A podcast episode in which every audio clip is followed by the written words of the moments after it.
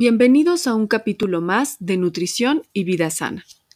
Este espacio está dedicado a todos aquellos interesados en conocer más sobre la vida sana, desde la forma de alimentarnos correctamente hasta el desarrollo de hábitos que nos predisponen o bien que previenen el desarrollo de enfermedades asociados al estilo de vida actual. En la siguiente entrevista platicaremos sobre cómo prevenir lesiones cuando estás comenzando a incursionar en el tema del entrenamiento. Así también hablaremos del entrenamiento de fuerza. Espero lo disfrutes y no olvides hacernos llegar tus comentarios en nuestras redes sociales que te compartimos al final de este podcast.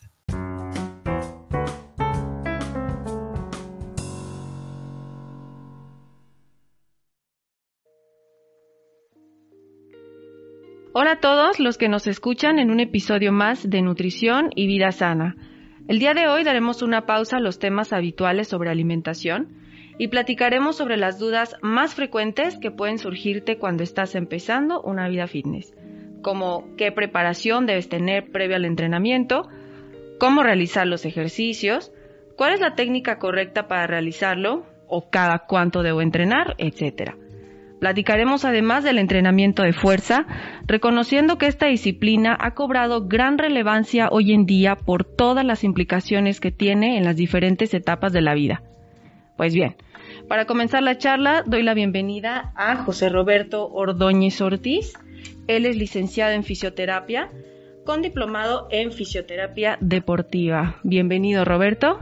Muchísimas gracias, Diana, por la invitación. La verdad es que es la primera vez que estoy pues haciendo algo como esto. Te doy las gracias por haberme invitado.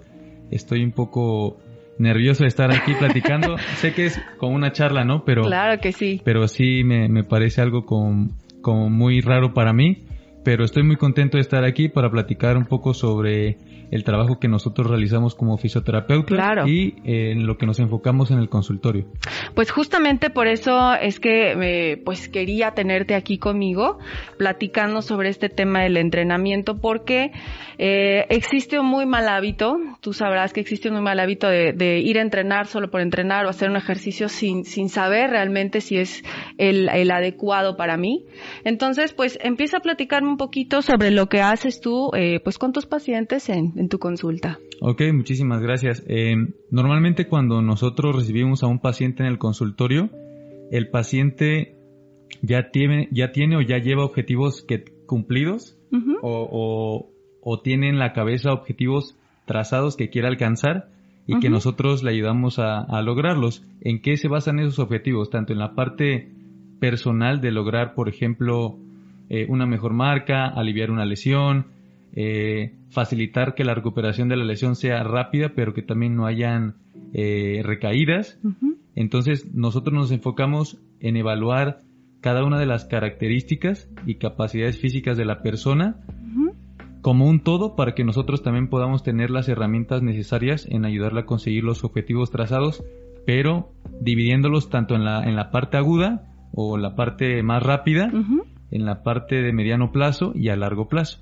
Perfecto. Y pues bueno, dime pues más o menos cuáles son justamente eh, pues esos motivos principales de consulta que te han llegado a ti.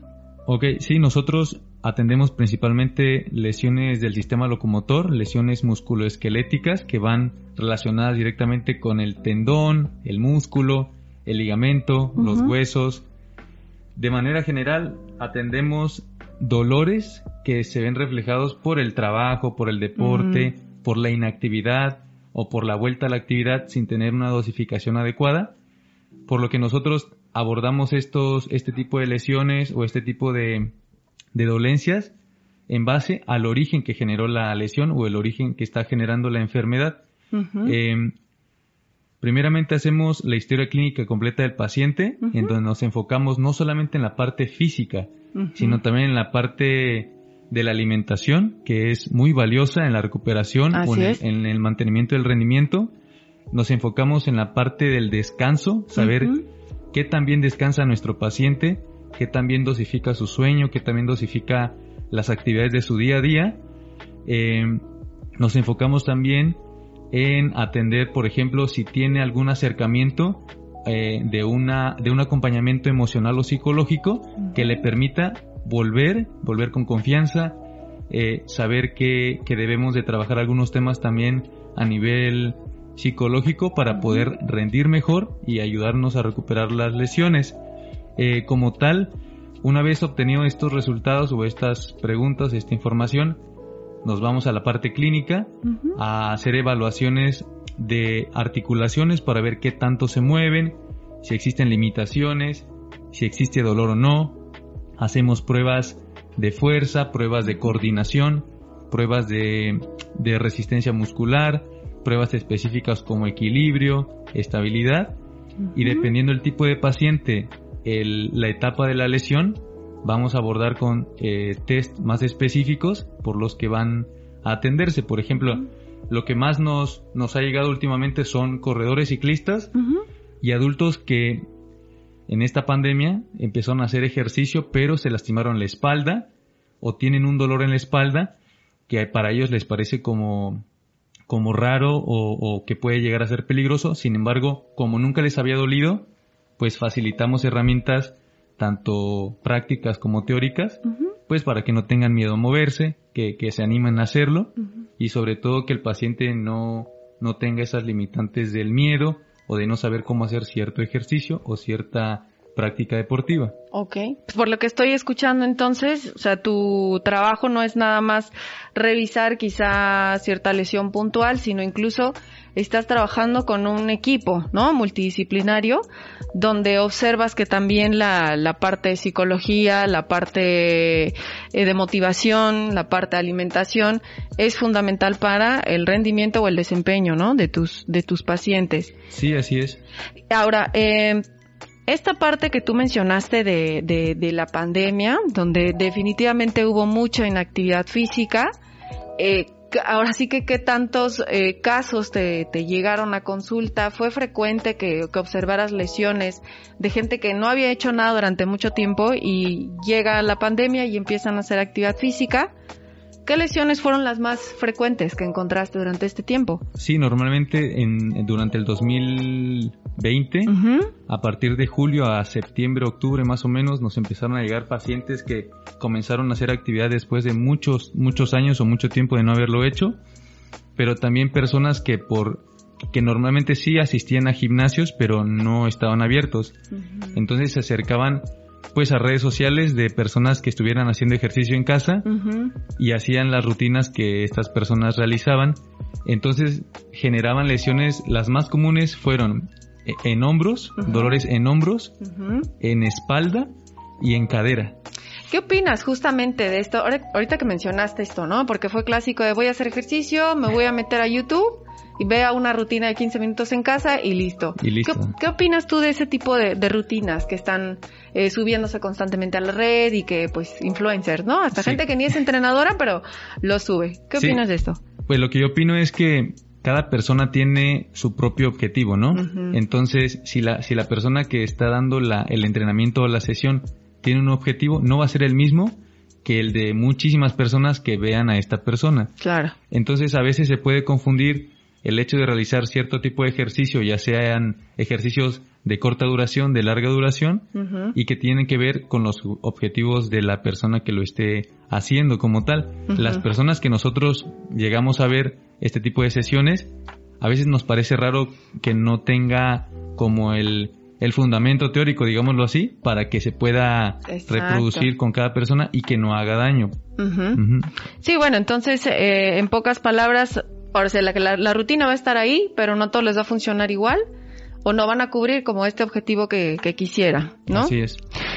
Pues bien, entonces, partiendo de ese punto, ¿qué tipos de, evaluaciones haces tú previo a indicar un determinado ejercicio o entrenamiento? Claro, eh, nuestro cuerpo, en, en, base a nuestro movimiento, tiene diferentes rangos de movimiento en todas las zonas de nuestro cuerpo evaluamos qué tan bien se mueve cada articulación tanto solita como en conjunto, ya. que cada movimiento que hacemos nosotros no se hace solo, sino tiene, tiene diferentes ángulos, diferentes segmentos en los que se mueve y tenemos que analizar y observar todos estos movimientos como puede ser, por ejemplo, una simple sentadilla, saber qué limitantes tiene desde el dedo gordo hasta el tobillo para que la sentadilla se pueda realizar bien. Ok. Existen pruebas de estáticas y de fuerza que, permi- que permiten observar alguna incoordinación muscular, ya que en muchos casos, ya sea por tu situación laboral o la actividad laboral que realices,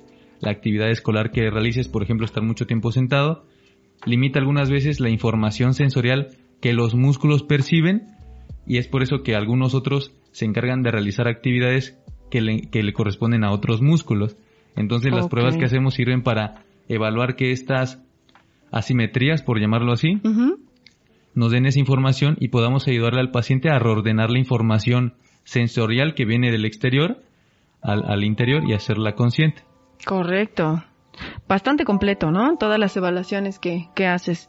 Y, y, eh, y, bueno, una vez que tú evalúas cómo, cómo así que cómo viene la persona, con qué limitaciones o con qué lesiones, indicas un plan de entrenamiento, ¿no? Tú cada, cada cuánto eh, pues estás eh, cambiando o sugieres un cambio en un plan de entrenamiento. Nosotros trabajamos de cuatro a cinco semanas en el cambio de la, del entrenamiento como tal. Em, pero siempre nos vamos a basar en el objetivo personal que tiene el paciente. Es, es decir, llega el paciente y solicitamos al menos un objetivo, Ujú. pero a veces llegan con dos, tres objetivos que quieren alcanzar y es cuando eh, puntualizamos cada objetivo en tiempo para que nosotros también eh, determinemos un punto, eh, un objetivo profesional. Por ejemplo, si la persona llega y dice, mira, yo tengo una prueba eh, para correr en diciembre Ujú. y ahorita estoy corriendo así, a mí me gustaría, por ejemplo, llegar a un ritmo muy bueno para correr. Claro. Bueno, analizamos todas las pruebas y los test específicos con esta persona y le decimos, mira, a nivel profesional te encuentras así y así, lo que nosotros te recomendamos es seguir estos dos tipos de planes, uno técnico y otro específico para el deporte que estás haciendo y eh, vamos a obtener los resultados poco a poco, es decir, llegas hoy y en dos meses vamos a realizar un test específico otra vez para ver cómo, cómo sales hasta que lleguemos al objetivo que tú estás eh, realizando. Entonces, respondiendo a tu pregunta, eh, tomamos en cuenta el objetivo del paciente y nuestro objetivo profesional en base al análisis que hacemos de la recogida de datos de las pruebas en la consulta. De esa misma manera es como vas dosificando el entrenamiento o cómo es que vas, por ejemplo, en, por ejemplo, ciertas personas que quieren aumentar más la resistencia o a lo mejor quieren empezar a aumentar la carga del peso que, que llevan cuando hacen un entrenamiento de fuerza. ¿Cómo dosificas eh, el entrenamiento? ¿Es igual en base a sus objetivos? Eh, es en base a sus objetivos, pero también va en base a su a, a la respuesta fisiológica que la persona está eh, pues obteniendo.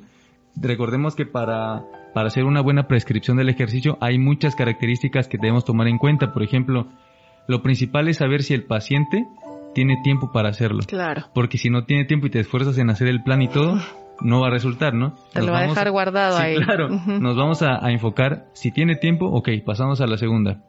Vamos a observar con cuánta frecuencia lo va a hacer, eh, qué tanto volumen vamos a tener en cuatro semanas, eh, qué tanta intensidad, con qué frecuencia va a realizar el ejercicio, qué tipos de descanso vamos a tener, tanto descansos activos como descansos pasivos, todo lo que tiene que ver con el tipo de entrenamiento en la sesión, si es uno de corta duración, de larga duración, si nos vamos a enfocar en la resistencia aeróbica, en la resistencia anaeróbica, si solamente nos vamos a enfocar en crear movimientos que le permitan ampliar sus rangos de movimiento para que más adelante podamos ajustarle un plan que genere más resistencia, más fuerza, más capacidad de vencer un esfuerzo como tal, pero de acuerdo al objetivo que quiera. Por ejemplo, hace poco nos llegaron dos personas que se fracturaron.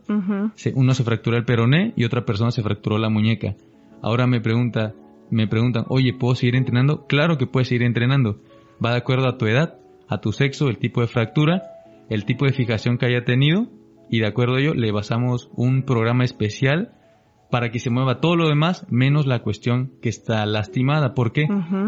Porque todo, todo el, el- el cambio o el proceso de una reparación ósea pues sigue un curso como tal natural que al término del tiempo pues le quitan el yeso, le quitan la fijación, etcétera pero y la demás y, el, y, el, y lo demás que no se lastimó, ¿cómo está, no? Claro. Entonces nos enfocamos también en dar este tipo de atención para que una vez que estés lastimado, no importa que estés lastimado, vamos a trabajar juntos para que esa zona se repare en el tiempo que debe ser, pero tu cuerpo se mantenga con buen estado de salud.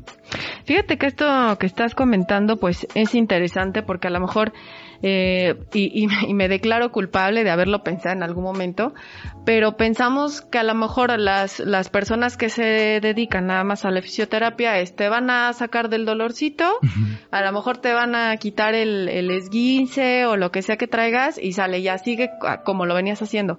Pero realmente esta cultura de, de la prevención, todo esto que estás mencionando de saber cómo entrenar, en qué horarios, en qué dosis, eso es Ah, pues vuelvo a repetirlo, es preventivo para que no llegues allá a la terapia física con una lesión, ¿no? Entonces es bueno que, que, ahora sí que todos los que, que, nos están escuchando, pues sepan que antes de, de animarse a hacer algún tipo de entrenamiento, ya sea de resistencia, de fuerza, primero busquen la asesoría de un, de un profesional de la salud, en este caso pues de un fisioterapeuta, que los oriente. ¿Sabes qué? Tienes aquí tales lesiones, no te recomiendo que hagas este tipo de eh, ejercicio o hasta aquí y, y talos, tales días, ¿no?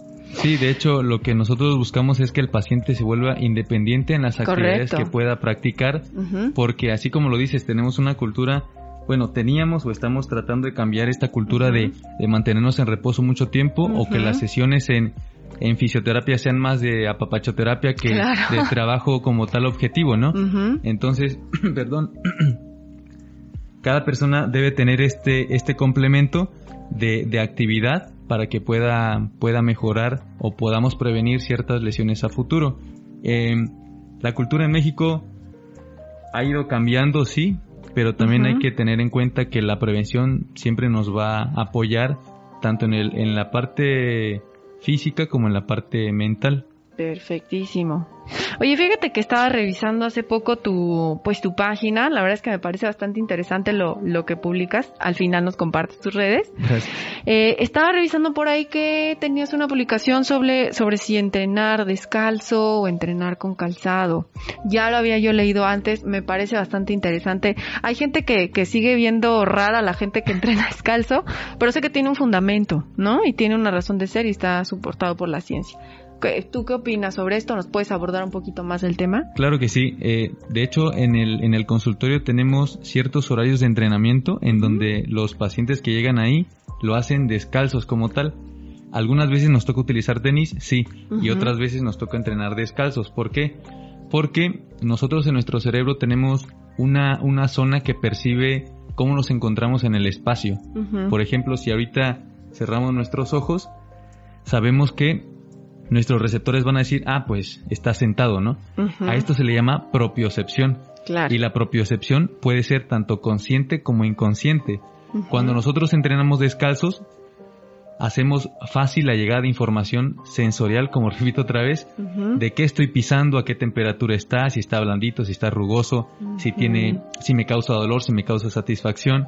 Y toda esta información se vuelve óptima en las actividades que nosotros, que nosotros realizamos en nuestro trabajo, en la escuela o, en el área que nos, nos guste desempeñar.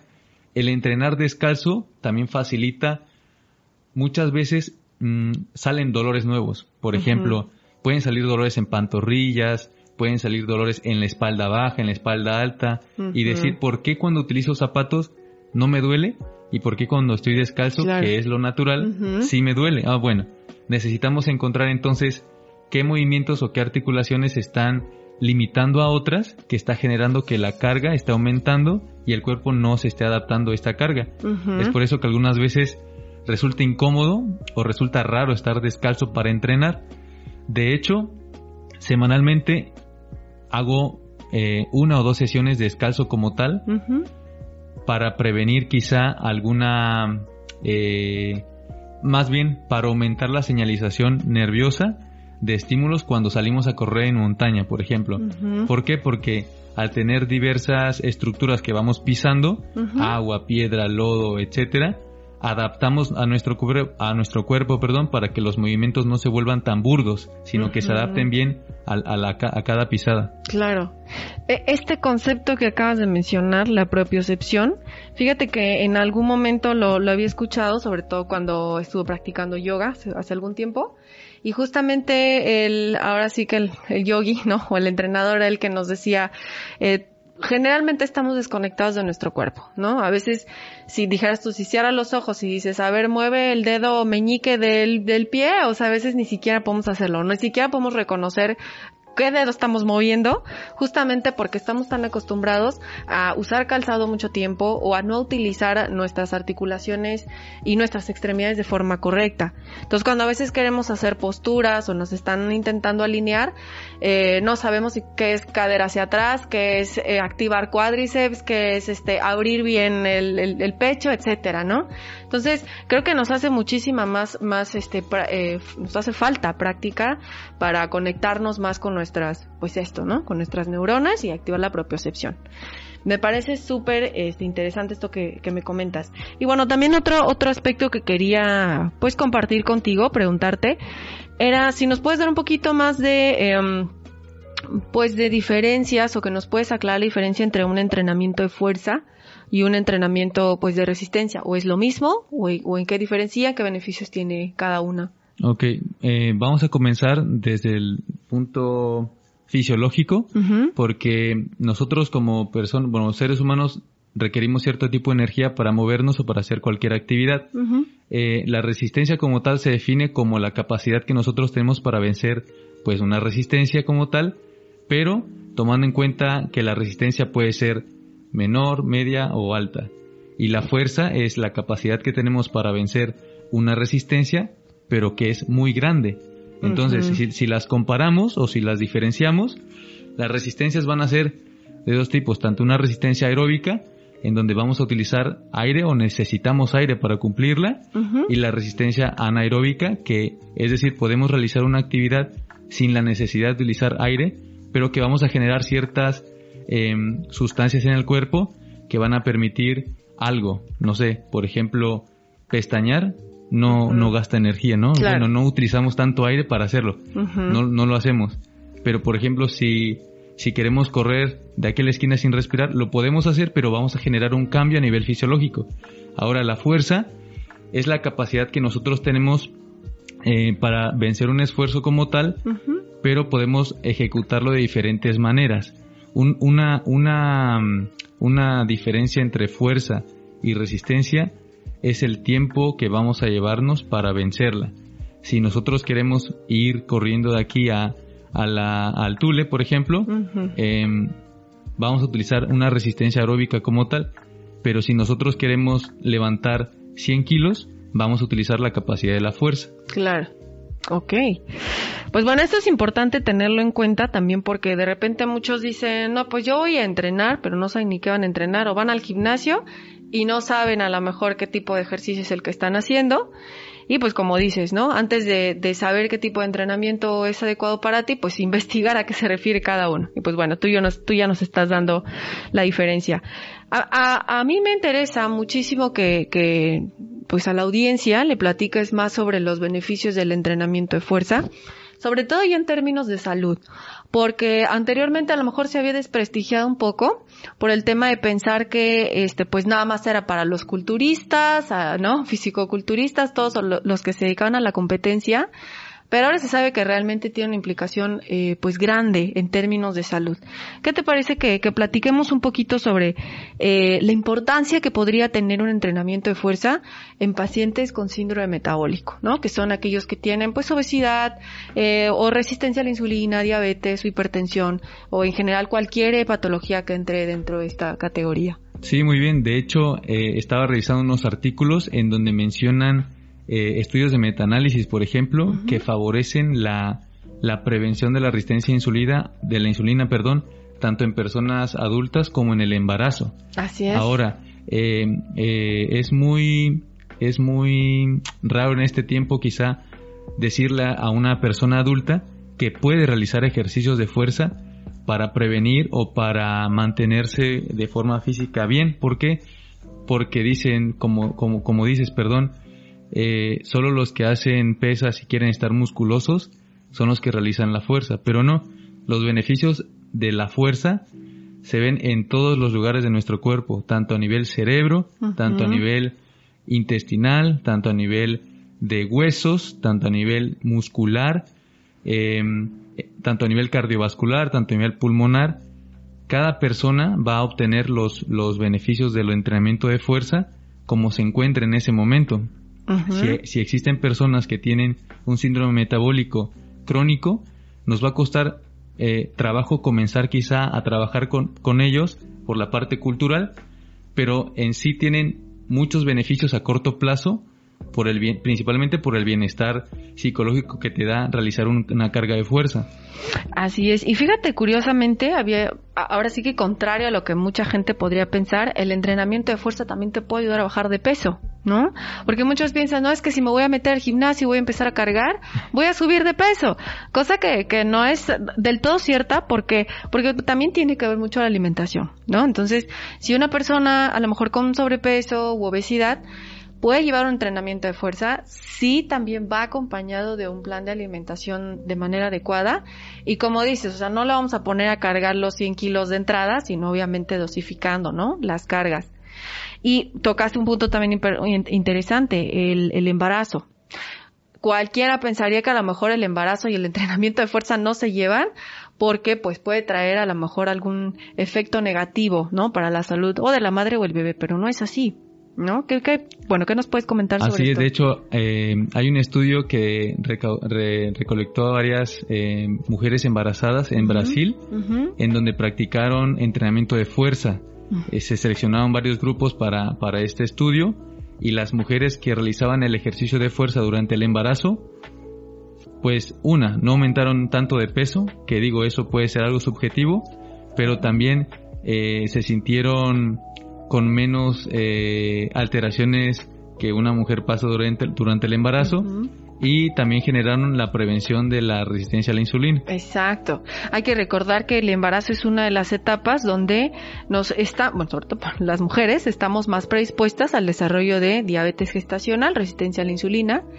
Y pues obviamente, pues ya lo estamos escuchando, un entrenamiento de fuerza programado y bien dosificado puede asegurarnos que tengamos una mejor respuesta a la insulina, una mejor producción de insulina o la palabra correcta sería sensibilizarnos, ¿no? A la insulina. Así es. Y eh, como comentas, lo, lo del peso, pues, bueno, no es que sea subjetivo, realmente sí durante el embarazo hay que cuidar muchísimo los, los kilos que se aumentan durante esos nueve meses, porque eso puede asegurar al final, pues, un parto saludable, ¿no? Y una salud, pues, de, del neonato igual que, es, que esté en forma y que esté con óptima salud.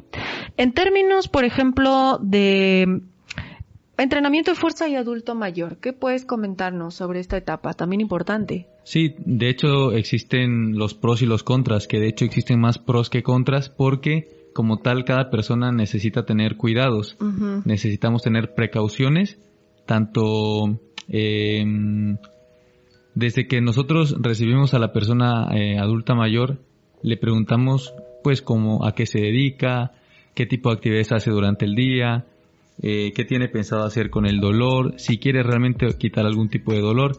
Cuando platicamos del ejercicio de fuerza, lo vamos platicando no como el ejercicio de fuerza, sino que vamos platicándolo como si fuera una actividad que va dentro del proceso de rehabilitación o de readaptación, porque a nivel cultural el adulto mayor en México no cree en la fuerza. Claro. Entonces vamos platicando con él poco a poco en donde mire, ya logró esto con este peso, muy bien, la calificación es esta en cuanto a su rendimiento como tal, eh, si lo podemos calificar así, eh, entonces el, el, adulto mayor dice, ah, bueno, ya, ya estoy cargando esto, yo no pensé que podía cargar esto y me está ayudando porque ya no tengo dolor de espalda, ya no me duele la cadera, ya no me duele la cabeza, ya no me duelen los pies y el, y el entrenamiento de fuerza es muy, eh, muy bueno con la persona porque si, si ya está acostumbrada a hacer diferentes tipos de cargas, el cuerpo lo va a adaptar mejor. Pero cuando la persona es sedentaria y no ha hecho ningún tipo de carga específica como fuerza, los beneficios llegan de a montón, tanto a nivel de sueño, descanso, tanto a nivel de reordenar el apetito, tanto también el, el tipo de, de desarrollo muscular que se puede hacer y pues todo esto beneficia tanto a mujeres como a hombres. Perfecto. Y, bueno, tú comentas algo que la verdad sí es, cierto. O sea, los adultos mayores de repente tienen cierto rechazo por el ejercicio, porque muchas veces platicando en consulta con ellos es, este, pues yo no hago ejercicio, pero mucho tiempo me dediqué al campo y, me dediqué a las cosas de la casa y ya con eso, ¿no? Pero hay que trabajar primero un poquito con la forma de pensar de nuestros adultos mayores tratando quizá de eh, entrar por la parte de los beneficios que puede tener si empieza a activarse de una manera diferente como lo había hecho anteriormente. Yo, por ejemplo, he también repasado un poquito el tema del entrenamiento de fuerza en adulto mayor y eh, se ha observado que incluso hay eh, menor índice, ¿no? De sarcopenia, que es algo muy común ya en el adulto mayor, es frecuente que pierdan masa muscular y al contrario, en lugar de tener huesos débiles, puede fortalecer la, masa ósea, ¿no? Su estructura ósea. Sí, de hecho el entrenamiento de fuerza también va a ser muy valioso en las mujeres posmenopáusicas para la prevención de las fracturas. El entrenamiento de fuerza como tal va a mejorar o va a prevenir que la aparición de, osteoporosis, ¿no? Eso también es muy importante como para la parte de las mujeres y a nivel eh, psicológico también tiene un, un desarrollo muy grande porque las personas que realizan entrenamiento de fuerza van a prevenir parte de la, de la, de la depresión. ¿Por qué? Porque los, los impulsos que hacemos, los impulsos nerviosos que hacemos y que llegan al cerebro, se van a alojar en una zona que beneficia el bienestar, que beneficia la felicidad y la estabilidad del pensamiento. Y voy a retomar un poquito lo último que comentaste sobre eh, pues las mujeres que ya entraron a la etapa de la menopausia. También porque ellas de repente tienen un tabú con el tema del entrenamiento de fuerza y porque cuando se les pide que hagan actividad física o ejercicio, pues piensan en ir a caminar, ir a, lo mejor a trotar, eh, la clase de zumba cuando realmente este tipo de ejercicios son los que más beneficiarían porque ya no tienen e-, esa protección o ese seguro que les daban pues todas esas hormonas que tenían, ¿no? En su etapa fértil. Es más probable que, como dices, pierdan masa muscular, tengan huesos débiles a lo mejor y sobre todo pues tengan más ganancia de grasa corporal. ¿No? Pues bueno, entonces ya lo han escuchado, así es eh, como tenemos que empezar a, abrirnos un poquito más a otro tipo de ejercicios y de entrenamientos. Dense la oportunidad de probar eh, nuevas eh, rutinas siempre y cuando pues estén examinadas y valoradas por un profesional de la salud. Y en este caso pues los más aptos para poder realizar estas evaluaciones son pues los fisioterapeutas, ¿no? Roberto, pues quisiera yo eh, extenderme un poquito más en, este podcast, pero es momento de, empezar a cerrar. Muchísimas gracias por acompañarnos. Los invito a que nos sigan en nuestras redes sociales. Roberto, ¿cómo te pueden encontrar? En Facebook nos encuentran como JR Fisioterapia y Rehabilitación y en Instagram como JR Fisio-bajo. Perfecto. Pues yo soy Diana Ortiz. A mí me encuentran en Facebook e Instagram como Diana Ortiz Nutrióloga y nos estamos escuchando en la próxima semana con temas igual de interesantes. Muchas gracias y hasta pronto.